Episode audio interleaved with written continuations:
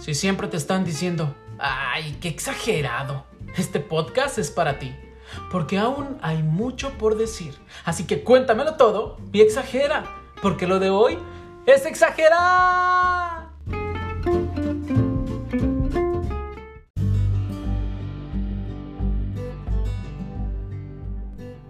Este podcast es patrocinado por Tase Eventos una empresa dedicada a la organización de todo tipo de eventos. Si tú vives en Jalisco, México, es tu mejor opción. Acércate a Tase Eventos y deja en sus manos esa fecha tan especial. Búscanos en redes sociales como Tase Eventos con doble S en Facebook o en Instagram como arroba Tase Eventos o mándanos un WhatsApp al 3320 380935. 3320 38 0935. Gracias, Tase, por creer en este proyecto.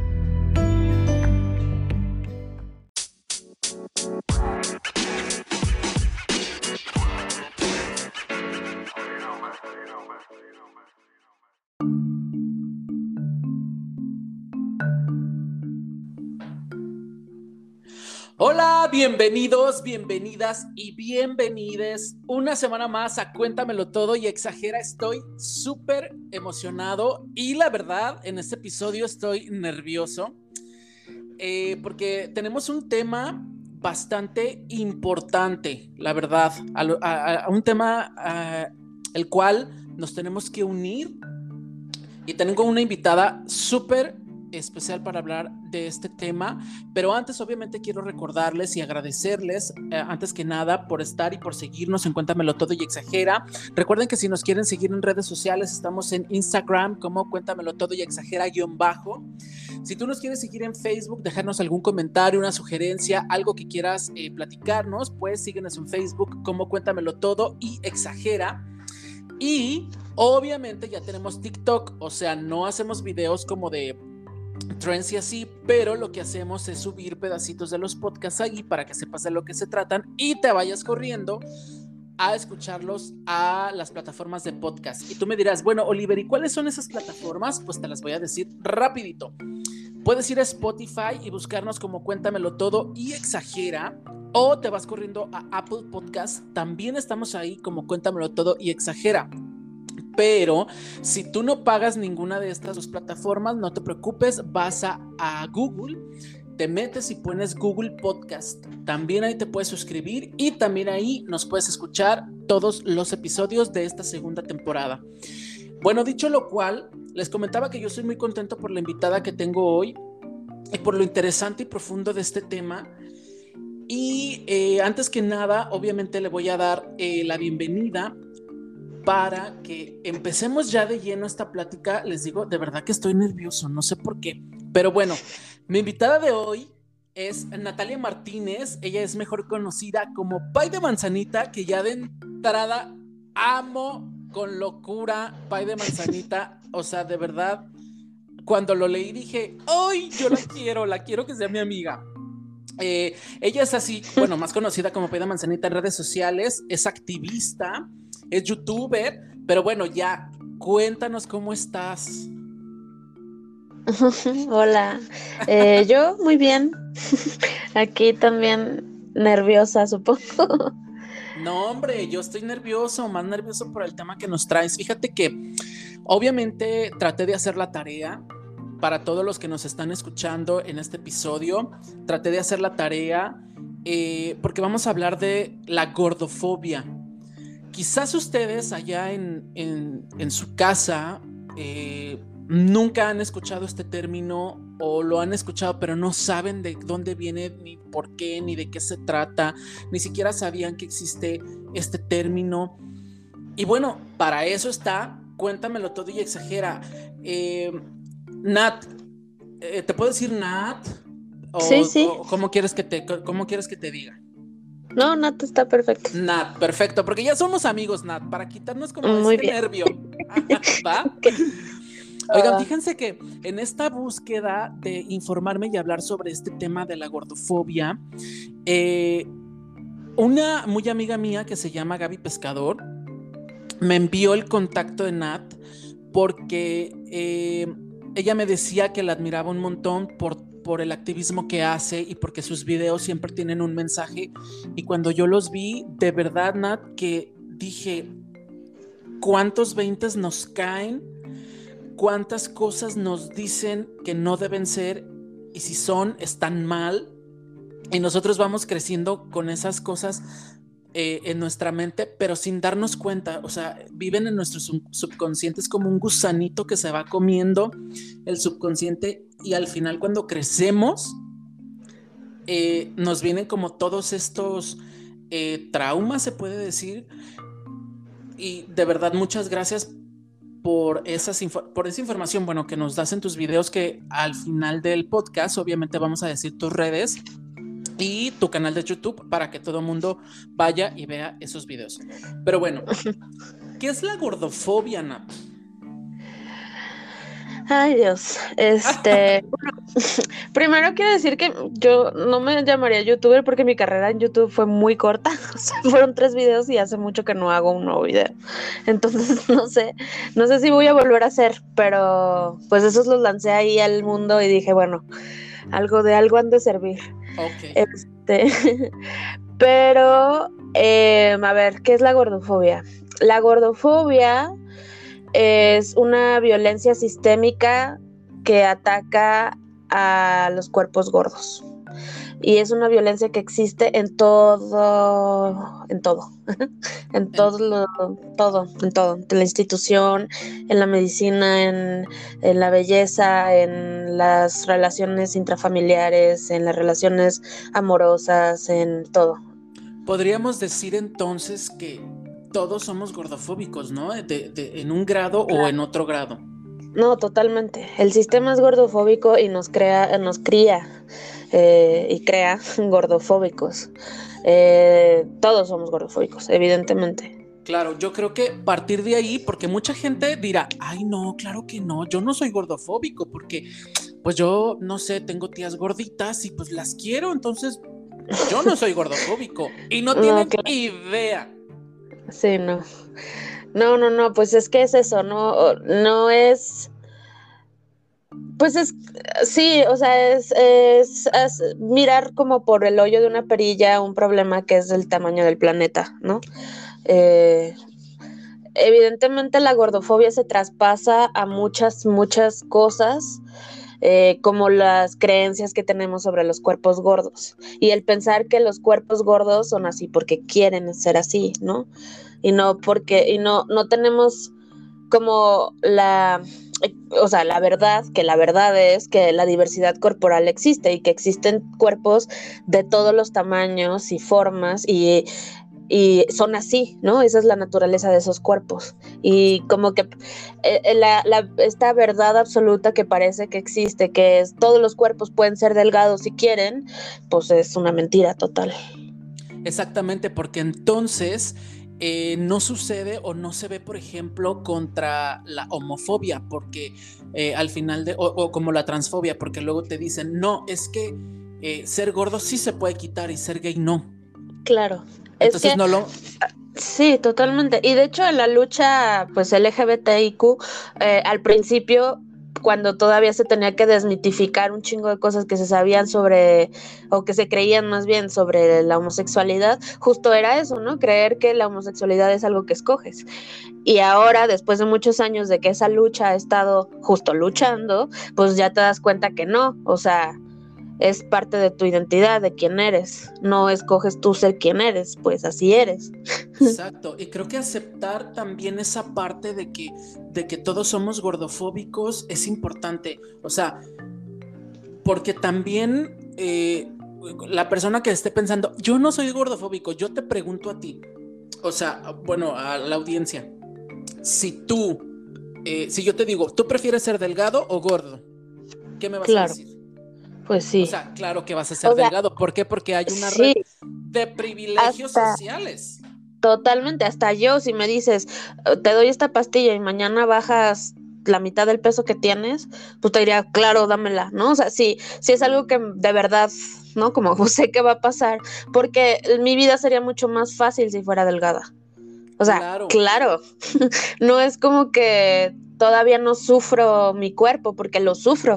O sea, ya estoy en un camino de aceptación muy fuerte y he trabajado muchísimo desde muchos lugares, o sea, desde ir a terapia, desde conectar con mi cuerpo, este, como de muchas maneras, ¿no? Como o sea, yo soy actriz, soy performer, soy artista visual y, trabajo con mi cuerpo desde la autoetnografía y mostrarlo ahí y he modelado como desnudo y he, y he hecho fotografía de desnudo y video y, o sea, he hecho un chingo de cosas y un chingo de terapia para poder para poder estar en paz habitando mi cuerpo, pero evidentemente si tú me dices, mañana vas a ser delgada, si no esto, pues te digo, claro, ¿sabes? Exacto. Y es, es una contradicción que habito dolorosamente, pues, o sea, porque al final no, no, no, o sea, no es como que no me siento orgullosa de decirlo, pero pues es que al final eso, como dices, hay una serie de privilegios que evidentemente los cuerpos delgados tienen que los gordos no. Exactamente.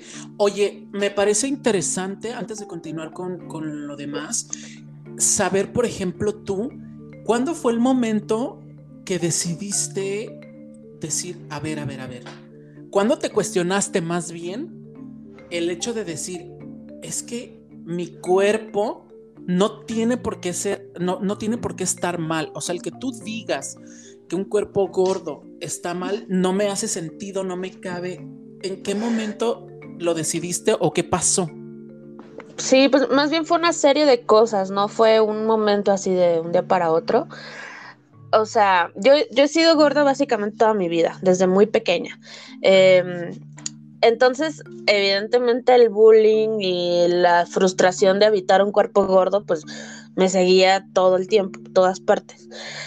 Pero cuando salí de la universidad, hace como más o menos 5 o 6 años, eh, empecé, o sea, yo siempre estudié actuación y siempre estuve en teatro y siempre estuve en academias de, estrellas juveniles y cosas así. Y, de hecho, justo ahí había un chingo de gordofobia. Evidentemente, estudié ballet, el peor lugar para un cuerpo gordo, eh, ¿no? O sea, como estudié danza, o sea, yo siempre estaba atrás o no salía o, bueno, demás. Y cuando salí de la universidad, que en la universidad estudié cine, saliendo me volví a meter a, a performear, a actuar. Y entonces tuve mucha suerte porque caí en un lugar muy amoroso, eh, que es mi grupo, mi colectivo de arte y performance, que se llama Arrogante Albino. Y ese espacio fue bastante amoroso con mi cuerpo y nunca había vivido yo eso tan palpablemente en el sentido de que em, como que mi cuerpo no era un problema, sino que más bien era parte de la diversidad del grupo. Y entonces ahí me empecé a, como animar y a poner el cuerpo, eh, ya, no sé, como que ya en mi vida adulta, además, evidentemente, que entre más voy creciendo, pues más grande soy, ¿no? O sea, no peso lo mismo que peso, que pesaba cuando tenía 10 años, pues, ¿no?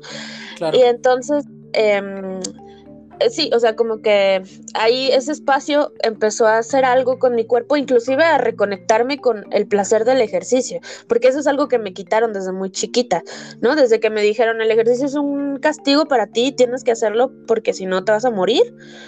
O sea, en un sentido, o sea, no me dejaron más bien ver como el ejercicio es algo que tu cuerpo va a disfrutar, ¿sabes? Y entonces en este, en Arrogante Albino, empecé a reconectar con el ejercicio que fue un proceso muy extraño, pero también empecé a reconectar con mi cuerpo, o sea, inclusive a saber cómo se sentía mi cuerpo, ¿no? O sea, como, pues eso, ¿no? Como estar consciente de tu cuerpo. Y luego empecé otra vez a, entrar a clases de danza. Eh, sobre todo empecé a practicar danza buto. Y todo esto se fue como, o sea, fue haciendo cosas, ¿no? De esto, de la conexión con el cuerpo. Y luego, gracias a mi maestra de danza buto, justo, Gipitzi, eh, ella me invitó a hacer eh, como modelo de dibujo de desnudo. Y eso fue un tripsote, así, o sea, desnudarme enfrente de la gente fue así como terapéutico, pues para mí fue muy, muy, muy terapéutico porque me quitaba la capa de como de la, o sea, de juzgarme estéticamente y más bien me volvía un objeto de observación y la gente tenía que dibujarme porque era yo la que estaba enfrente y ya. ¿Sabes? Como que se quitó esa capa de prejuicio sobre mí y mi cuerpo desnudo y fue súper empoderador, ¿no? Hacer eso. Y todo esto, te digo, fue haciendo como un... O sea, y yo, cuando estaba pasando todo esto, yo no sabía todavía conscientemente de que era político. El hecho de que pusiera el cuerpo. Y entonces, em, bueno, te digo, fue como ese tren encaminándose, que digo, yo, para mí el punto de no retorno fue una vez que en Arrogante Albino hicimos una pieza para un evento que se llama Cuatro México, y eh, son cuatro pasarelas de moda de, diseñadores de moda de aquí de Guadalajara. Y, y el inicio de la pieza entera, que fue en el Teatro Experimental de Jalisco, iniciaba abriéndose el telón y yo desnuda sola en el escenario, enfrente de 200 personas. Y fue fuertísimo, así hacer eso fue, yo por eso lo nombro como el punto no retorno, porque fue no sé, o sea, sí, fue muy fuerte. Y de hecho, justo uno de los. ¿Qué pensaste en ese momento? ¿Que eras una pieza de pues arte tal cual? Porque yo, pues digo, me estoy imaginando lo que me cuentas y digo, ¡Ah! qué, qué fantasía, güey. O sea, una pues pieza de arte sí era una imagen muy poderosa, la verdad. Además estaba sobre una como un cuadrito de vinil holográfico, entonces brillaba un chingo porque solo tenía un reflector así especial para mí. Entonces toda la luz como que hacía que pareciera que mi piel era plástica. Ajá. Entonces era una imagen muy poderosa. Pero una semana antes de que eso sucediera estuve teniendo ataques de ansiedad todos los días. Claro, te creo. Sí. No, estaba yo muerta de miedo muerta de miedo. Y más porque había hasta como unos diseñadores que justo eran los vatos heterosexuales, que como que no estaban tan convencidos de que yo existiera como imagen, no entendían por qué estaba ahí. Y bueno, entonces había como una cosa ahí que yo tenía mucha tensión, pero uno de, de, pues mis mejores amigos que es este del, es, es, de los directores de Arrogante Albino, digamos de los que agarra el mando. Y él me dijo como si no te sientes cómoda haciendo esto no lo hacemos y le dije pues es que nunca me voy a sentir cómoda. En realidad sé que tengo que hacer esto y ya sabes o sea no sé o sea, todavía te digo, todavía en ese momento yo no sabía que era un acto político, pero yo sabía que tenía que hacerlo. O sea, para mí era así como, pues es que sí, o sea, tiene que suceder eso. Y entonces lo hice y ya que lo hice fue así como, o sea, es que neta es como si, o sea, ya no, ya pasé una barrera que ya, o sea, ya como si, sí, llegué al siguiente nivel, pues, ¿no? Una cosa así se sintió. Sí, y, definitivamente ahorita que me lo cuentas y que te escucho, eh, claro que esa red de apoyo que tú tuviste de llegar a un lugar con artistas que se fijaban en lo que tienes dentro, en tu talento y en tus movimientos, no en un cuerpo. No, y ni siquiera, porque de hecho sí el cuerpo era importante, ¿sabes? O sea, no solamente es el dentro, sino el saber que poner un cuerpo gordo en la escena, desnudo, es importante en un contexto de un desfile de modas. Claro. ¿No? O sea, porque además justo es eso, como a mí de los lugares que... Sí, a lo que me refiero es que toda tu vida estabas como eh, como me dices, no, no eh, encajaste en ballet porque entonces, uff, eh, si como dices, es el peor lugar para ser una persona gorda y entonces quieres hacer otra cosa y sabes que no, te quitan el privilegio de la satisfacción de sentir que es el ejercicio solamente porque te dé el aire en la cara y no porque, y no porque tengas que bajar de peso corriendo, ¿me entiendes? Llegas a este lugar donde empiezas a sentir diferente y dices, a ver, o sea, aquí soy otra persona, aquí soy importante. Porque aparte los artistas sí creo que tienen una visión diferente al trabajar tanto con los cuerpos y más estos colectivos. Eh, yo he tenido también oportunidad, bueno, yo también era actor cuando viví en Guadalajara, hace dos años ya no vivo allá, pero eh, esto que tú me cuentas me suena familiar porque eh, este tema me pues me llega también a mí porque como lo dices tú, yo todo el tiempo trataba de encajar por mi cuerpo, porque yo siempre me veía tan gordo al lado de toda la gente y entonces eh, sabes que eh, el mundo este está lleno de no, de no, de no puedes, eh, porque seleccionan otros perfiles o qué sé yo, pero en tu mente siempre está que es porque pesas más que los demás o que porque tú tienes lonja y los otros no. Y lo peor es que sí es cierto, ¿sabes? O sea, yo soy directora de casting. Eh, o sea, vivo en una constante contradicción porque todo el mundo, todos los clientes de todos los comerciales te piden el mismo perfil. ¿Sabes? Y entonces yo tengo un chingo de gente que sé que es súper talentosa, que no les doy chamba nunca. Y es súper frustrante. Y es que entonces eso es bien raro. O sea, habito esta constante contradicción de, bueno, tengo que chambear, voy a trabajar para X marca y aunque estoy haciendo este pinche casting feo de gente igual, ¿no? O sea, y, es bien raro. O luego de repente ahora como andan muy inclusivos, como, ah, pues sí, quieren morras trans. O sea, pero quieren seguir perpetuando la misma belleza hegemónica, pues al final, ¿no? Ah, claro, porque quieren chicas trans, pero blancas y entonces delgadas y entonces. Claro. Y delgadas y todo igual. Entonces es muy fuerte porque aunque nosotros queramos y aunque diga yo, sí, pues tengo mi espacio seguro y tal, de todos modos sé que, o sea, el mundo en realidad no está porque el, mundo en el que nosotros vivimos, digamos, como de la actuación el entretenimiento y el arte y tal, es un círculo dentro de un chingo de cosas. O sea, al final yo sigo, sigo teniendo que buscar bien machín un lugar donde hacerme una tomografía porque en el hospital en que me atiendo no me van a subir porque peso más de lo que debería de pesar, ¿sabes?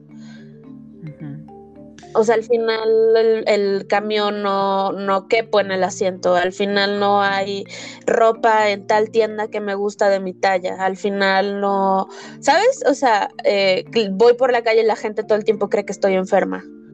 Fíjate que eh, ahorita que tocas esos temas, eh, es una presión, o sea, la gordofobia es una presión tan omnipresente porque ocupa todos los espacios, o sea, ocupa todo el tiempo. Las personas gordas lo sufren las 24 horas, pero, pero por estas cosas que no hay para los cuerpos gordos, como tú dices, o sea, eh, no, no caber en el asiento, por ejemplo, de un lugar que, no, que tengas que comprar ropa que quizá no te gusta o buscar en muchos lugares porque simplemente en una tienda eh, no se le da la gana hacer eh, ropa para, cuerpos más grandes, eh, como dices, del servicio de salud, o sea, los mismos médicos vas por un dolor de oído y te, sales con una dieta.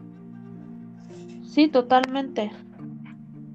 O sea, de que eso me parece muy fuerte también porque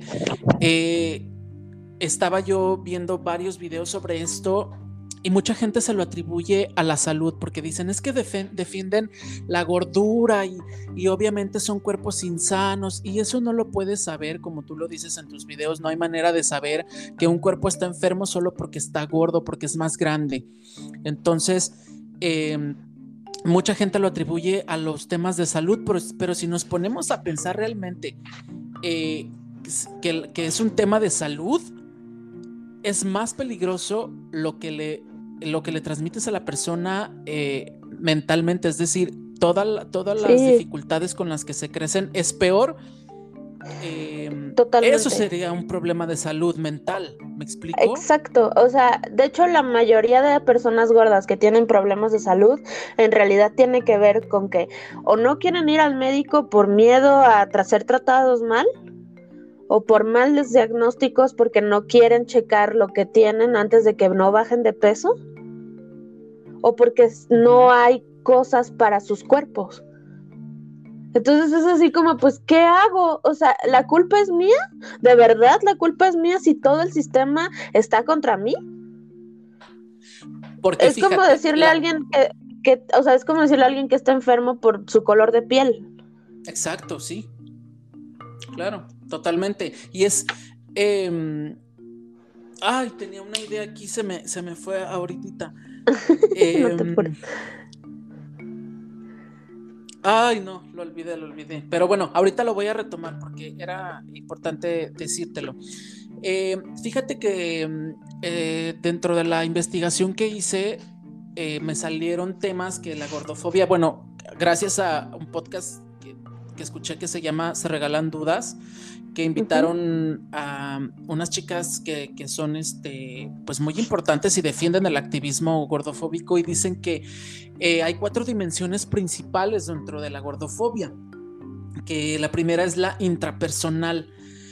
Eh, que esa, que esa gordofobia las personas tanto gordas o delgadas lo experimentan, ¿no? Sí. Eh, la segunda fase es la interpersonal, o sea, esta gordofobia cuando hacemos un comentario de que, ay, hoy me veo tan gorda y entonces volteas y es súper delgada la persona. O los chistes de gordos, por ejemplo. que están tan aceptados socialmente, eh, tan chistosos, o sea, hacer como si tú buscas, por ejemplo, chistes de gordos en, internet, te salen millones de chistes de gordos. Y eso es una homofobia que yo no tenía, o sea, en mi cabeza ni siquiera pasaba por mi cabeza. Porque lo tenemos muy normalizado. Claro, claro, porque el gordito siempre va a ser el chistoso y entonces no hay una representación, por ejemplo, en televisión. Tú dime cuál protagonista conoces que se haya enamorado y que sea la protagonista y se case con el príncipe, o sea, dime a quién. O sea, ya, ya cada vez hay más cosas, pues, ¿no? Claro, pero... sí. Pero sí, no, en la televisión popular la imagen del gordo, pues es el que te burlas de él, porque es su culpa. Él decide estar así. Entonces, pues nos podemos burlar de él porque es un tonto que está decidiendo así. Y todos los gordos, pues nos quedamos de que, ah, pues sí, ¿no? O sea, si yo pudiera, ¿no? Es que es muy, es muy extraño, pero es muy incoherente. ¿Y, qué más? A ver, terminan ah, las, las La siguiente era la institucional, que era lo que tú mencionabas, que hay espacios donde no hay espacios más bien para personas gordas o más grandes, eh, tanto en el transporte público, así como lo comentas en los servicios de salud, así como lo comentas en la ropa, que al final de cuentas eh, se me hace estúpido, ¿sabes? Porque yo digo, a ver, la gente gorda no por ser gorda no tiene dinero, la gente quiere gastar. O sea, si tú le haces ropa a la gente gorda, la va a comprar. O sea, es hasta estúpido. ¿Me entiendes? O sea, son parte de la sociedad, son parte de la industria, son parte, em, pues creo que es bien importante visibilizar esa parte. Y bueno, la última es la ideológica. Eh, que la gordofobia, eh, bueno, esta cuarta fase dice eh, que es la creencia de que las personas son flojas, descuidadas, o sea, el sistema siempre te dice que dejar de ser gordo es tu decisión. O sea, es como lo que comentábamos, que no es como la discriminación, discriminación racial, por ejemplo. Y es que, ¿sabes qué? La gordofobia es algo eh, que va como, es como interseccional, por ejemplo. No es lo mismo ser una persona gorda, blanca y heterosexual. Ah, claro, y rica. Y rica, exacto. No, pues sí, o sea, pero el primer, o sea, yo diría, primero que nada, todo tiene que ver con el varo, ¿no? O sea, al final todo, todo, todo, todas las luchas siempre terminan siendo un problema de clase. El dinero está mal repartido en el mundo, ¿no?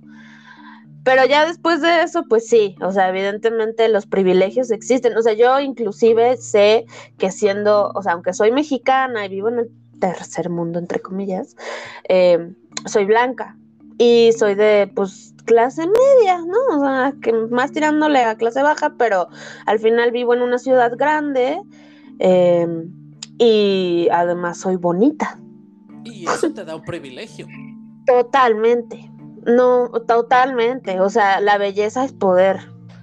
Y es muy extraño, es muy extraño reconocerlo ya en este lugar, porque me ha costado un chingo de trabajo llegar a este punto. Primero, reconocer que soy bonita y segundo, darme cuenta de que eso es un privilegio sobre mi cuerpo gordo, que es súper raro eso, pero al final pues soy consciente.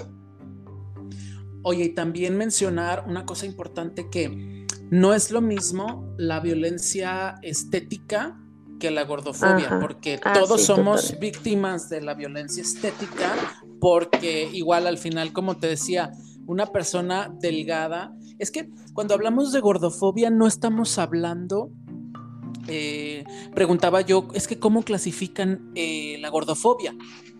Y bueno, la información que pude recabar de ahí es, eh, a ver si, si logro explicarlo correctamente. A lo que yo entendí, la gordofobia se medía en cuanto a cómo es más difícil conseguir tus cosas, por ejemplo. No eres gordo, o sea, si por ejemplo tú no encuentras servicios de salud, como dices, un espacio apto para poder transportarte, medicinas, eh, servicios de salud pública, eso es gordofobia. No estamos hablando de una chica que se cree gorda porque está ya 15 de pantalón.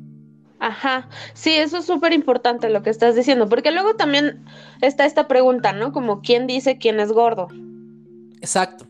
¿No? Porque pues sí, puede que yo viva en una experiencia gorda, pero luego justo me doy cuenta, o sea, yo inclusive, ¿no? Que soy una talla 3X, pon tú, ¿no?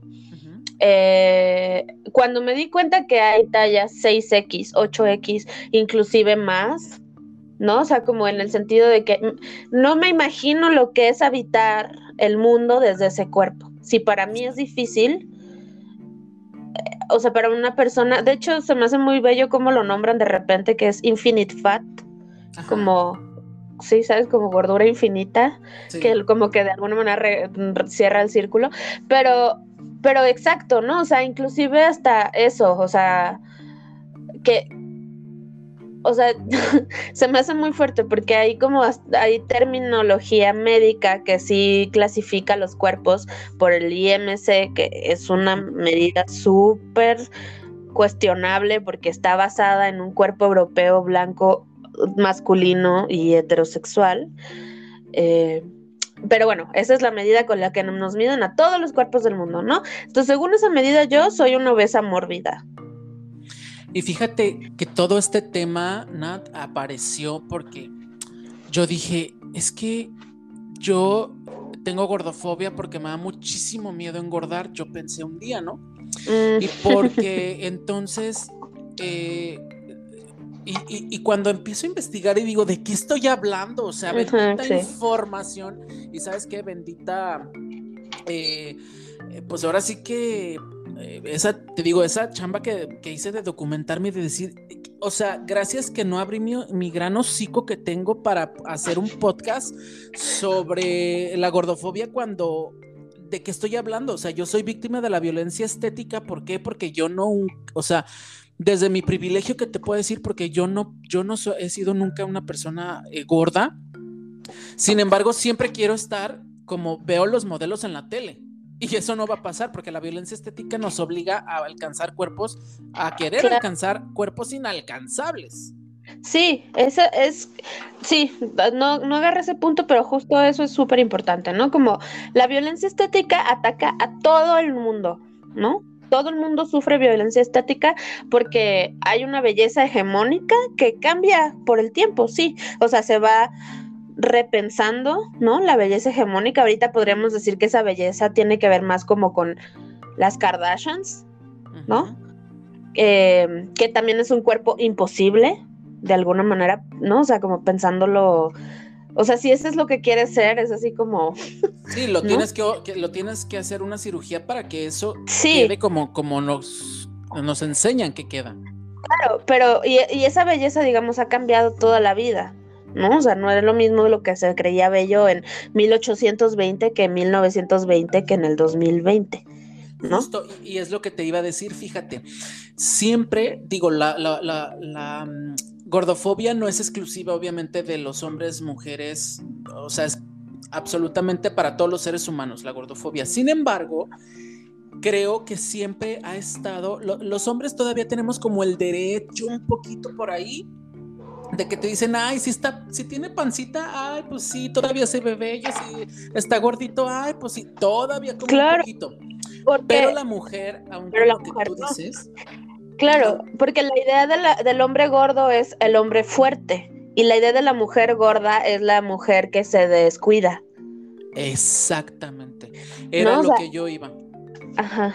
Que históricamente también creo que siempre la mujer es a la que le ha ido cambiando, o sea, como tú dices, al principio em, era que fuera, no sé, más blanca. Y entonces, órale, a las mujeres que tenían que andar blancas y después se hizo más bello, digo, no, no, no estoy hablando correctamente la cronología del tiempo porque no, no la sé, estaría inventando, pero cuando también estuvo que, la, que los cuerpos gordos eran muy bellos, también a la mujer, o sea, tenían que modificar sus cuerpos y comer para estar más, más grandes y ser más bellas. Sí. Sí, sí, sí, o sea, esa belleza cambia, inclusive culturalmente también, o sea, no es lo mismo en, la, en el mundo occidental que en el mundo oriental, ¿no? O en África. O sea, de verdad sí es muy extraño como observarlo desde ahí, pero al final, eh, como vivimos en un eurocentrismo muy cabrón, ¿no? O sea, como Estados Unidos y Europa son, parecieran los únicos fuentes de opinión, así como general. Eh, al final sí tenemos un estereotipo de belleza que es como lo que se cuenta en este momento, que es lo bello. Y esa belleza es lo que genera, o sea, a partir de ahí todo es violencia estética, ¿no? Y por eso todo el tiempo la industria de la belleza es así como nos está vendiendo eh, desde maquillajes para ocultar cosas, este, hasta justo eh, operaciones, ¿no? O sea, irnos de un extremo a otro. O, pensar como todas las modificaciones que hacemos las morras a nuestro cuerpo todo el tiempo, ¿no? Como depilarnos, rasurarnos, eh, las uñas, pintarse el cabello, pintarse la cara. Y, no me molesta, ¿sabes? O sea, yo soy súper glam, a mí me encanta hacerme las uñas y maquillarme en machín.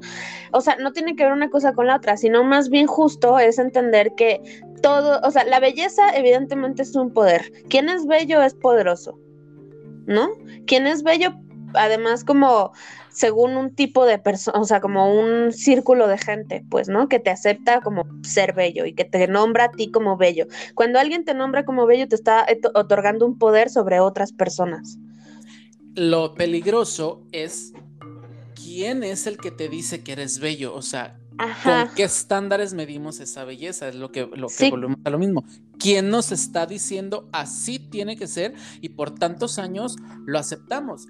Yo agradezco profundamente, por ejemplo, estas épocas de internet y de podcast, pero videos, pero entonces TikTok, que vemos a gente de todos los colores, todos los tamaños, todas las creencias, triunfando en lo que saben hacer y que no solamente eh, es como nos decían antes, que lo, que nos transmitían en la tele, lo que escuchábamos en la radio, lo que veíamos en el cine y que todos en nuestra cabecita, yo me acuerdo mucho en mi cabeza de niño decir, es que yo no encajo ahí porque no hay nada que se parezca a lo que yo soy ahí. Entonces, ahora que entonces un niño que tiene eh, un problema de que, que es gordo desde niño, eh, y ve gente que está luchando por decir nosotros también estamos aquí y que salen y que triunfan y que hacen activismo y que se ven espectaculares como ellos, dicen, ah, ok, a ver, espérame.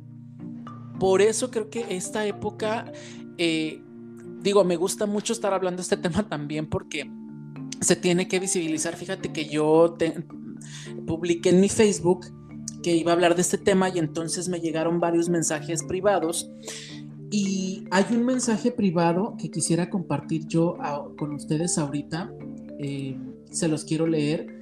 Obviamente vamos a guardar el anonimato de la persona que nos lo envió, pero se los voy a leer para que vean lo que, lo que nos puso esta chica. Dice, vi tu post de gordofobia. No sé mucho del tema pero soy mamá de un niño con obesidad y es algo súper difícil. Le detectaron tiroides y es muy feo ver que a veces la mayoría de las personas asocian la talla o cuerpo de las personas con descuido, con que no cuidamos la alimentación, con que no suficiente, con que no hace suficiente ejercicio sin saber que el único problema que mi hijo tiene es la inseguridad que las personas con gordofobia le crean por sus comentarios a mi hijo, se me hace un nudo en la garganta. Le han hecho muchísimos estudios de diabetes, eh, de la presión y todos los problemas que tal vez el sobrepeso o la obesidad podría causar y es un niño sano, Un niño sano en un cuerpo más grande o diferente a lo que las personas creen, que es lo normal o lo correcto. Aún el mundo no es lo suficientemente abierto en el tema que realmente todos los cuerpos son diferentes. Es que es muy fuerte, es muy fuerte. Y es muy fuerte porque lo va a sufrir y lo está sufriendo su mamá y él, ¿no? O sea, no... Porque además es una, es una mamada, o sea, es puro prejuicio, es puro prejuicio de la. Pues lo, lo digo yo de carne propia, o sea, yo, yo ahorita estoy lo más pesada que he estado nunca en mi vida. Eh, por muchas cosas pero, y, justo yo voy a tener, me voy a operar pronto de una hernia que tengo abdominal, ¿no? Y justo para la operación tengo que hacerme análisis de todo, de sangre, electrocardiograma, radiografías de pulmones, o sea, y todo está bien. ¿Sabes? Mis niveles sanguíneos están bien, mi corazón está bien, mis pulmones están bien. Y está bien cañón porque te lo juro que todavía muchísima gente, o sea, yo he salido pues en varios podcasts y de repente he hecho videos como en y por ejemplo hay uno que se hizo muy muy viral de Brut México y justo un chingo de comentarios pues son o sea, hablar sobre mí, mi cuerpo y mis hábitos y ay, solo tienes que ponerte a dieta y hacer ejercicio, chica, y es así como, ¿no escuchaste el video? No, no, y seguramente no o sea, es que es el problema, o sea, está tan fuerte el prejuicio, o sea, es tan fuerte la gordofobia que, que no, no pueden darse cuenta de que, o sea, sí, o sea, como no, no ven más allá de su nariz, pues, es como, no voy a escucharte porque yo sé que yo tengo la razón y la razón es que tú estás mal.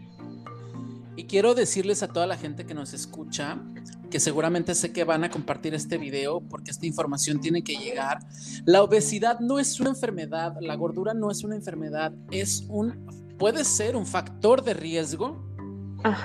Para otras enfermedades, sin embargo, no es una enfermedad. O sea, para que se lo quiten de su cabeza y dejen de decir Fíjate, yo, yo tengo un, familiar muy cercano que ahorita que recuerda, que mencionas de tu hernia, hace mucho ella tiene una hernia y entonces justo le pasa lo mismo, no la pueden operar porque la obligan a bajar de peso antes de, operarla. Ajá. Entonces, es que eso está terrible. Sí, ya se le hizo un problema. Porque, o sea, lo que está pasando ahí es que la hernia se está empeorando y ella probablemente pues no puede bajar de peso, no sé cuál es su caso, la verdad no tengo, no podría opinar pues, pero si es cercano a mi caso, pues creen que no he intentado bajar de peso toda mi vida. Si toda mi vida me han chingado y chingado con que tengo que bajar de peso, lo he intentado muchísimo. Así he hecho todas las dietas que se imaginan, ¿no? tengo trastornos de conducta alimentaria, he tenido que hacer un montón de cosas. todavía mi, mi alimentación es extraña porque a veces simplemente no me da hambre por muchísimas horas, ¿no? Y, o cosas así, pues. Y entonces es como, si, si no he podido bajar de peso hasta ahorita y me pides bajar de peso para poder operarme, lo único que vas a hacer es que empeore lo que tienes que operarme. ¿no? Y, y lo, lo, que está también más fuerte que tenemos que hacer conciencia, Nat, es que hay más gente enferma por tratar de hacer dietas estúpidas que por la gorda, que por estar gorda. Sí. ¿Sí me entiendes? O sea, es tan estúpido. La, mayoría, o sea, la mayoría de las dietas en realidad lo que causan es, eh, o sea, a largo plazo, peor, o sea, peores problemas de salud. Claro, porque aparte... Y eso es porque la gente se empieza a tomar que el licuado hay unos extremos y entonces todo eso que dañan el cuerpo te dejan peores secuelas que las que la misma gordura creen que, que te deja, pues. Y entonces no solo eso, es el trastorno mental, porque aparte no, no bajas de peso y es un círculo vicioso y ya te quedaste al final de cuentas. Sí con ese trastorno alimenticio, como tú dices, por ejemplo. Tanto te estuvieron o la mayoría chingando. De las... Exacto como, o sea, la mayoría de las dietas, como no son sostenibles, también bajas de peso y luego en dos años recuperas el doble de lo que bajaste. Porque eso es natural que pase, porque tu cuerpo se protege.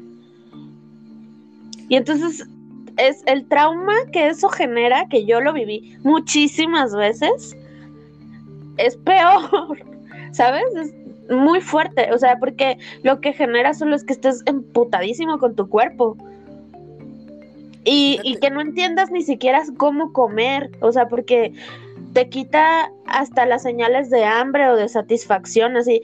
Yo a veces no sé cuándo tengo hambre, a veces no, o sea, siento que no me lleno nunca, o que, o sea, de verdad es una cosa rarísima y es solo como una desconexión total con mi cuerpo, pues que tengo que trabajar muy conscientemente para poder regresar a lo que sería, entre comillas, la mejor forma de comer, que es la alimentación intuitiva, pues, ¿no? Que es que sepas cuando lo que tu cuerpo necesita, cuando tu cuerpo lo necesita, así que hasta tu cuerpo te, te diga, cómete una fruta, toma un vaso de agua, ¿sabes? Ya necesitas comer, ya, ya estás, ya, ya estás satisfecha. Pero esa relación evidentemente la cortan si empiezas a hacer dieta como yo a los ocho años. Exacto, conforme voy escuchando eh, tantos argumentos y me están cayendo tantos veintes, más me quisiera involucrar en el movimiento porque ah, es tan fuerte la gordofobia, Nat, que ahorita estoy pensando y digo, a veces, bueno, muchas de las ocasiones preferimos estar enfermos que gordos. Y te lo voy a decir por qué. Porque porque no, por ejemplo, no sé, comiste algo, te cayó mal y entonces tuviste una diarrea espantosísima con unos dolores espantosos. Claro que te deshidrataste, pero bajaste 3 kilos. Y no te importa haber tenido una diarrea, pero dices, ay, bajé 3 kilos, espero no los vuelva a subir. Imagínate la gordofobia, o sea, el nivel. Sí, sí, o sea, yo he escuchado... normal y la gente te lo celebra. Totalmente, y es así como, ay, estoy a estoy a dos diarreas de mi, de mi peso ideal. Peso ideal. a mí varias veces me dijeron, no que, que, que, estaba enferma o que tenía, yo, yo, he tenido problemas con los dientes, ¿no? Y es así como, ah, qué bueno, te va a servir para no comer. Em, hay una chica, hay una chica muy, muy, que se hizo muy viral, eh, gringa, porque subió un TikTok después de una consulta médica llorando así fuertísimo porque ella entró por un dolor muy fuerte en el abdomen y la doctora le y, ella le decía es que no puedo comer y la doctora le dijo ah pues no te haría mal no y entonces se salió de ahí llorando así terriblemente y como gracias a que ese video se hizo viral, luego la contactó otra doctora y resulta que tenía cáncer de colon. Wow y casi se muere. Y seguramente hay un chingo de historias que sí se murieron. Claro, porque, porque como tú dices, afortunadamente este caso se vio y se hizo viral y por eso la atendieron. Ajá. Pero sí, o sea, esta cosa de estoy de dos diarreas de mi peso ideal, eh, o eh, sí, o sea, como, no sé, o sea, uf, siento también yo como que me... Eh, es muy fuerte porque haces como un recuento de los daños y cuántas veces no escuché amigas mías, a mis tías, a mis primas, así hablando sobre justo cosas súper raras que, que hacer para bajar de peso, pues. ¿No? Es un constante, o sea, hasta la broma como en mi familia, por ejemplo, hay esta broma como de rezarle antes de la comida, así como, oh, Jesus Christ, ¿no? O sea, como que digo, yo no soy muy católica, pero bueno, que es así como, ah, que entre este pastel a mi boca y que se convierta en lechuga en mi panza, ¿no? Y eso es como, o sea, el chiste que siempre hacen antes de comer, Claro, y es que esas son las cosas que poco a poquito, granito, gotita tras gotita, nos van diciendo, ay, ¿por qué? Y son lo que nos va llenando la mente de estas cosas que al final no, y, te normalizan. Totalmente, y es fuertísimo porque además yo es como toda la vida a mí en mi familia, o sea, que es evidentemente una familia muy gordofóbica, como creo todas las familias en México. Este, mi familia toda la vida me chingó a mí con mi cuerpo y todos están muy preocupados por mi salud, están preocupadísimos por mi salud, ¿no? Y ahora yo de adulta, hace poco fue la boda de mi primo y fuimos a la boda y y de repente volteé con mi hermana y le dije, es que toda la familia es gorda, toda mi familia es gorda, ¿sabes? De mis dos lados, de mi papá y de mi mamá, y es como, ¿qué quieren de mí? O, sea, exacto, sí, sí, sí, te entiendo perfecto, porque fíjate. Está sufriendo, ¿no?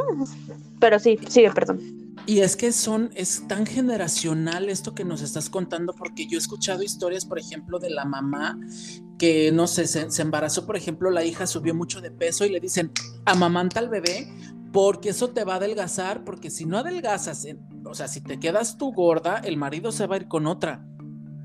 Eso era una idea. Y, entonces, imagínate lo que le pasas a la hija, a la hija no le importa y el bebé lo que quiere es darle pecho para que entonces adelgazar y estar otra vez socialmente aceptada.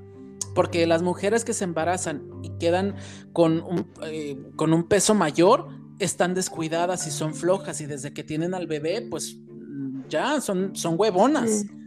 Y, eso es generacional. Sí, total. ¿Y cuántas veces has escuchado que le digan al marido, no engordes, o ya estás bien gordo, pero cuidado se te va a ir la esposa. pues no tanta. No, claro que no. o sea, está bien cañón, está cañón porque además está está está súper como integrado en nuestra cultura así más cotidiana, pues, de verdad, o sea, una vez que ya te das cuenta de la gordofobia es todo, todo es gordofóbico, o sea, yo trato de no no ser así como no meterme y además como que a, veces hasta siento, por ejemplo, con, con mi abuelita, ¿no? O sea, como me llevo increíble con mi abuelita, la amo, pues, pero pues es una señora de ya casi 79 años que la verdad es que no puedo, o sea, sería como hasta, ¿cómo se dice? Ay, no me acuerdo la palabra, pero justo, o sea, como juzgar su pensamiento, o sea, cosas que crea ahorita es como, pues ya fue, o sea, no puedo, no puedo verla de esa manera, pues, pero evidentemente hace un chingo de comentarios, como todo el mundo, que están súper ahí, como decir, me siento gorda, o me cae gorda, o, eh, o sea, sí, o sea, como de Ay, no sé, o sea, hoy escuché a un alumno que le dijo a otro, la carne de burro no es transparente. Y me quedé pensando en ese comentario. Y, y, o sea, no es como que sea directamente como que le esté diciendo gordo, pero un poco sí. Pero dije, güey, es que hay un montón de frases, ¿no? Como esto de me cae gordo. Es que sabes que, Nat, creo que una vez que te unes a esta lucha, cualquier cosa te brinca, cualquier comentario, estás tan receptivo ya a todas las cosas que no deberían ser, por ejemplo, ese tipo de cosas que para la gente diría, ay, no te claves, eso es, o sea, ahora sí que estás exagerando que este, este espacio es, para exagerar, pero o sea, deberíamos de decir, a ver, stop, es como cuando eh, es lo que yo, yo estaba viendo, por ejemplo, y, tú tienes una persona, una familia con una familiar con cáncer, y no vas a hacer chistes de las personas con cáncer, porque aunque una persona lo haga, te va, te va, obviamente te va a brincar. A doler. ¿Por qué no hacemos lo mismo con, con la gordofobia? Sí, o sea, ¿qué digo? Esto que dicen así como no exageres y tal, pues yo lo entiendo, porque también es como, pues, o sea, se le quita el lenguaje, no sé. O sea, tampoco quiero ser así como una cazadora de brujas y estar todo el tiempo ahí. Pues es que también es como chistoso. O sea, yo trato de no hacerlo, pues. O sea, porque porque pues sí, o sea, también, ah, o sea, también necesito estar relajada y vivir mi vida tranquila y no estar emputada todo el tiempo, pues, ¿no? Sí, claro, porque en México, imagínate, sería, o sea, muchísimas cosas.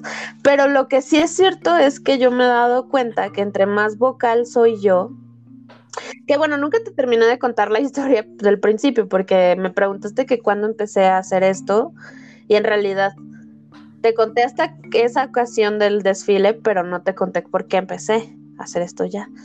Pero fue porque empecé a leer ¿Y nos quieres teoría contar? Gorda. Sí, o sea, fue, fue, o sea, porque llegó a mí la teoría gorda, llegó a mí un libro que me explotó la cabeza, que fue Cuerpos sin Patrones, que es un compilado de ensayos traducidos del inglés o otros ensayos en español. Y cuando yo leo esto, eh, fue así como, ¿qué? O sea, nunca había leído em, que alguien hablara de la gordura. ¿Sabes? O sea, nunca había leído teorías sobre la gordura, nunca había leído a alguien que además este tipo de lucha como la feminista, ¿no? Que está pues evidentemente súper ligado, pues, o sea, yo no me, yo no voy por la vida diciendo soy feminista, pero evidentemente soy feminista, pues, ¿no? O sea, yo primero digo soy gorda, soy activista gorda, pero la interseccionalidad está ahí, ¿no? Este, pero bueno, eh, esta lucha como la feminista es muy de lo personal es político. Entonces estos ensayos básicamente es gente hablando sobre sí misma. Y entonces fue muy fuerte porque me identifiqué profundamente con gente que no conozco. Y dije, ¿cómo es posible que estoy leyendo sobre mí misma en otro texto que alguien escribió? ¿No? O sea, como, o sea, fue muy fuerte. Ese libro para mí, pues eso, me cambió la vida totalmente. Y al mismo tiempo empecé a ir a terapia. Y al mismo tiempo, pues estalló la pandemia de, del coronavirus.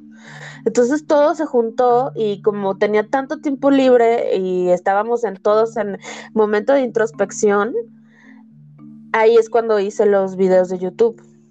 Ah, ok, ok. Ajá, y empecé a, o sea, lo, lo primero que hice fue ponerme gorda debajo de mi nombre en todas mis redes sociales. Les quitaste el poder a la gente de que te... Ajá. Sí. Hace cuenta que salí del closet. Así me sentí. ¿Sabes? Como... Pues sí. Como... Ok. Esta palabra nadie me la vuelve a decir como un insulto. Claro. Porque no es un insulto, porque es lo que soy y ya. Y eso fue fuertísimo, así. Sí, o sea, estoy ahorita, no sé, yo me involucro así, como que me imagino siempre lo, que pudo haber pasado a la persona en ese momento y, y digo, ay, no, es, es fuertísimo. Y es que, ¿sabes qué, Nat? Creo que sentirte bien no tiene nada que ver con el cuerpo, ¿sabes? O sea, escuché que que eh, Pris, ay, no recuerdo cómo se llama, bueno, su apellido, pero ella tiene un blog que se llama Fashionista. Ah, sí. Entonces, este, decía que ella, en el momento que se dio cuenta de que stop con querer cambiarse, fue cuando dijo, es que eh, sentirte bien no tiene nada que ver con el cuerpo, porque yo veo a chavas delgadas que son preciosas, altísimas, que sufren igual que yo y que están a veces lamentablemente hasta con enfermedades que yo no tengo, que no son felices porque independientemente que estén gordas, eh, que estén muy delgadas, siempre se van a ver gordas. Entonces, a ver, eh, adelgazar no es la solución a todos mis problemas, no voy a adelgazar y automáticamente ser feliz. Claro. Y cuando sabes que la respuesta es no, o sea, adelgazar no te va a hacer automáticamente la persona más feliz y más estable y más sana del planeta. Es cuando dices, stop a esta guerra. Tengo 30 años, 28 años, 15 años luchando contra esto sin darme cuenta que, el, que la felicidad no es ahí. O sea, que al, que al final eh, adelgazar no es el final. O sea, hay más cosas. Sí, totalmente. Es que es, es, yo recuerdo una frase que leí en este libro que te comento que fue así como fuertísima que decía, conozco gente que ha estado esperando toda la vida empezar a vivir. Y entonces yo me, me sentí así súper reflejada porque dije, güey, todos mis diarios, de los 16 años hasta los 20, no sé, he hecho diarios alternativamente, pero, o desde antes, desde los 12 años hasta los 20, o sea, eran dos cosas, tener novio y bajar de peso. Querer tener novio y bajar de peso. Así, ¿no? Y entonces siempre he vivido como en un constante anhelo a otra cosa que no existe Claro, porque cuando tengas eso ya te iba a hacer feliz. Exacto, según, ¿no? Pero, ah, pero todo el tiempo estaba sufriendo en realidad. Oye. Y me, hubiera encantado, justo, ¿no? Como hace rato decías, que, que yo chiquita hubiera visto a alguien como yo. Y yo darme cuenta, lo peor es eso, darme cuenta de la pinche niña tan preciosa que era y haber vivido esa felicidad desde ese lugar y no solo por bella, sino como por chida. O sea, Claro, regresar y decir, ay, ¿por qué no aproveché ese momento que al final Ajá. sí era lo que quería hacer, ya era lo que quería hacer? Ajá, o sea, como todo el tiempo estaba anhelando ser otra persona y no me doy cuenta que la persona que era ya era suficientemente chida. ¿sabes? Oh, muy sí. cabrón y muy fuerte porque ahorita a mis 32 años estoy teniendo que construir una seguridad que nunca he tenido, que todo el mundo a mi alrededor me dice así como, morra, por favor, ya basta de que no te des cuenta lo chida que eres, pues, ¿no? Y entonces como que es muy fuerte porque poco a poco apenas estoy pudiendo decir, ok, sí, sí soy chida, sí hago, sí hago un chingo de cosas, sí he trabajado un chingo para hacer, ¿no? Lo que hago en este momento para, o sea, es muy fuerte como vivir en este, pues, el síndrome del impostor que tenemos toda nuestra generación, porque todo el tiempo estamos queriendo ser otra persona que no somos o porque no creemos que somos suficiente, ¿no? Claro. Y entonces agrégale, o sea, aparte de toda la competencia capitalista y la chingada, agrégale también que tu cuerpo, y, o sea, tienes que verte de una manera y que, y, y que es, o sea, no sé, es muy, es, o sea, es una bola tan cabrón con la que tienes que pelear que evidentemente yo también digo, bueno, pues no pasa nada, o sea, el- todo el tiempo estamos en ese proceso de cambio y de, de construcción de la persona que nunca vamos a terminar de construir, ¿no? Y como date chance también a todo ese dolor y a todo ese tiempo que ha pasado, pues no fue en vano. Al final, pues tuvo que haber pasado todo eso para poder haber- para poder sostener quién soy en este momento. Pero pues evidentemente me encanta llegar a, un salón de clases y darle clases a... Yo creo que la, la primera vez que yo soy maestra, doy clases en una escuela de cine y de actuación, ¿no? Entonces, eh, y doy talleres de casting para actores y tal. Entonces siempre hablo de pues de los perfiles y de los estereotipos de belleza y de que eso existe en la industria y que van a enfrentarse a eso. Y soy muy directa con eso porque pues porque no hay que mentirlo, ¿no? Y justamente hay que reconocerlo y decirle a los actores, te vas a enfrentar con eso, entonces tienes que reconocer y generar espacios en los que tú puedas hacer cosas aunque no te den la chamba.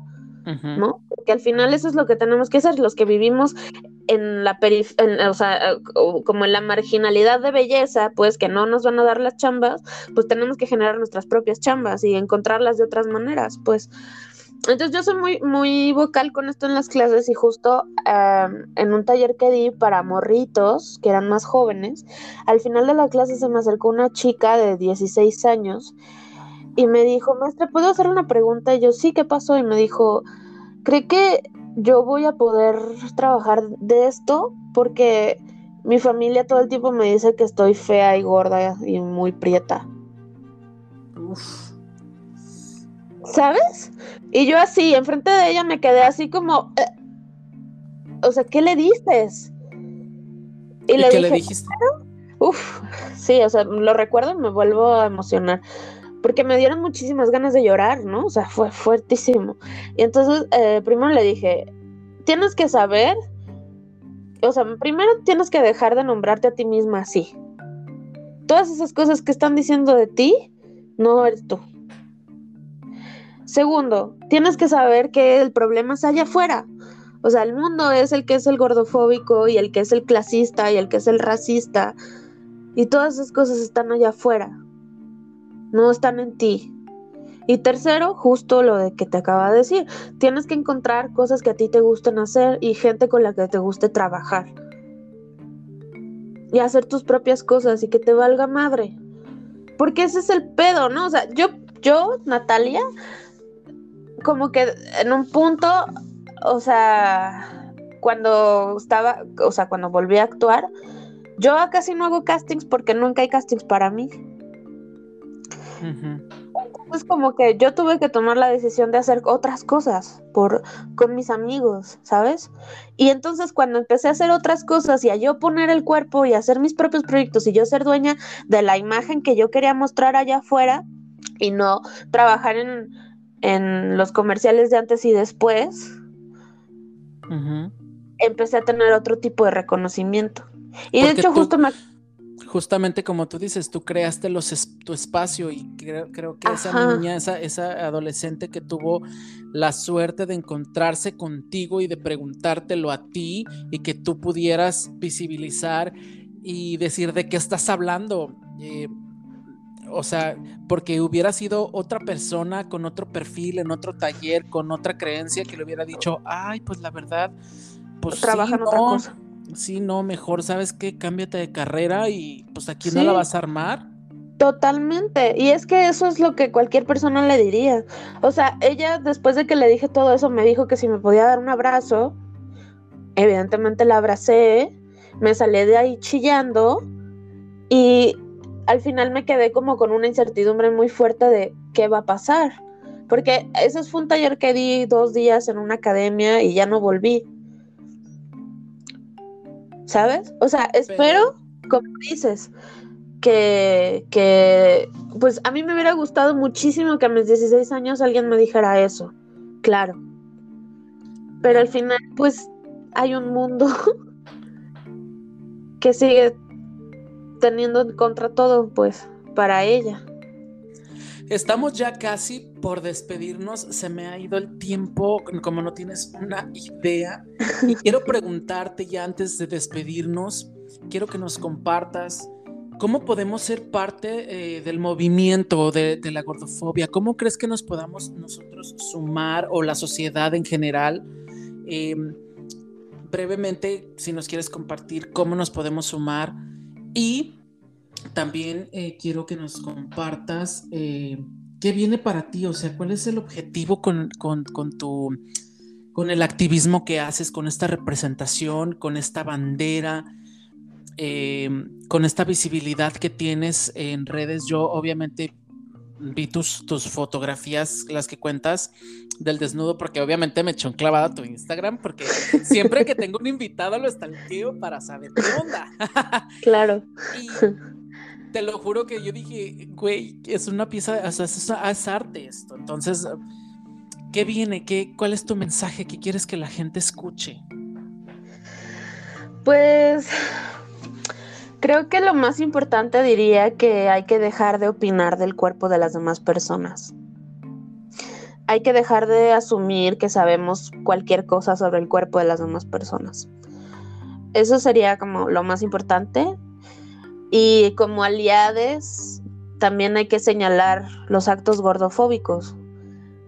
Hay que unirnos a la lucha y señalarlos y también darle voz a estos cuerpos, porque hay un montón de activistas gordas, un montón, pero no están tan visibilizadas, porque justo es un activismo que no está tan visibilizado. Pero de hecho ahorita está, hay una comisión iberoamericana, así Latinoamérica, España, generando una, un diseño de una bandera que sea sobre el activismo gordo. Em, también soy parte de una colectiva que se llama la Red 4G, que son mi espacio seguro, bien machín, con, la que, con las que empecé a hacer activismo, que, que hicimos ya dos piezas, que es el Manifiesto Gordo y una fanzine de cartas de nosotras a nosotras, de, a nuestras niñas, pues, internas, que es fuertísimo porque es básicamente leer cartas de un montón de morras que, que le dan un abrazo a su infancia gorda, pues, ¿no? Bueno, eh, la red 4G tiene sus, esos dos proyectos colgados en, en Blogspot, por si quieren verlos. Y pues ahorita también estoy tomando un taller de activismo gordo con Magdalena Piñeiro, que es como la que acuñó el término gordofobia en español, que es uruguaya, vive en Canarias y es la que escribió el libro de Stop Gordofobia y 10, gritos contra la gordofobia, que es una chingona y está por todos lados hablando bien muchín sobre el activismo. Y pues yo en lo personal, o sea, la verdad es que pues soy artista y estoy pues yo voy a seguir haciendo arte. Y con, pues ya sé también mi colectivo, Arrogante Albino, estamos haciendo un montón de cosas súper chidas, súper bonitas. También, bueno, esto es, em, no lo he compartido todavía en redes, pues, pero voy a estar en una pieza de Lucas Avedaño que me emociona muchísimo y pues ahí voy a andar que de hecho, ajá, es, no sé, o sea, es justo lo que te decía hace rato, ¿no? Generas tú una figura y un lugar para que de repente me llega esta chamba que nunca creí en mi vida que iba a poder trabajar con él y que me emocionó muchísimo. Y pues nada, eso, a darle y a seguir trabajando, pues es que al final pues eso, la verdad es que sí, soy activista gorda, pero pues soy artista, soy maestra, soy directora de casting, eh, soy performer, o sea, es una de las partes de mi vida, pero que al final todas están, o sea, es muy loco porque con mi arte, aunque no esté haciendo arte antigordofóbico, como tengo mi cuerpo ahí enfrente, evidentemente está el mensaje ahí. Entonces, Exactamente este, sí, yo ya soy ahí una representación de algo, porque por eso te decía hace rato, ¿no? Se cuenta que salí del closet y ya salí del closet y ya no voy a volver a entrar. Exacto.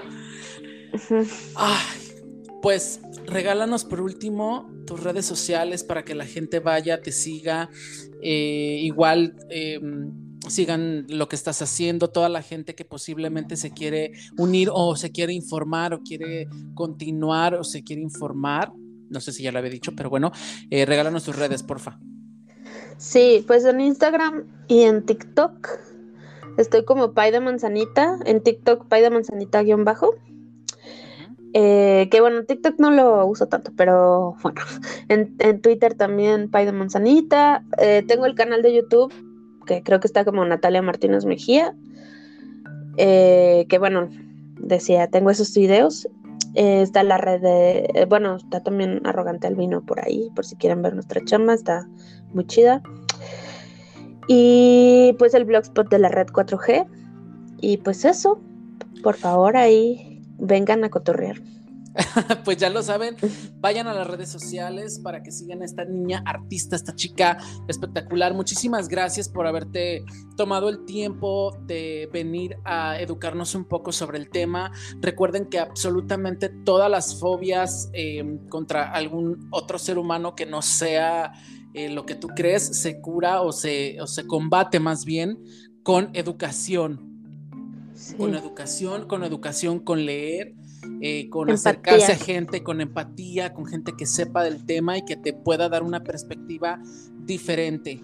Eh, ya saben, eh, mi nombre es Oliver del Sar, estoy súper emocionado con este tema, ya quiero que la verdad salga y que todo el mundo lo escuche. pues nada, de mi parte es todo. les voy a dejar ah, en la descripción del podcast eh, los nombres del libro que nos compartió Nat, que se, que se llama Cuerpos sin Patrones, este, para que ustedes también igual si lo quieren em, buscar, pues también tengan más información. Nat, te agradezco muchísimo a la distancia, ya está en Guadalajara ahorita, yo estoy en hasta el otro lado en Canadá, pero eh, tan agradecido contigo. No, pues gracias por invitarme y darle el espacio. Muy bien. Bueno, mi, nombre es Oliver del SAT. Nosotros nos vemos la próxima semana. Esto es Cuéntamelo Todo y Exagera. Adiós.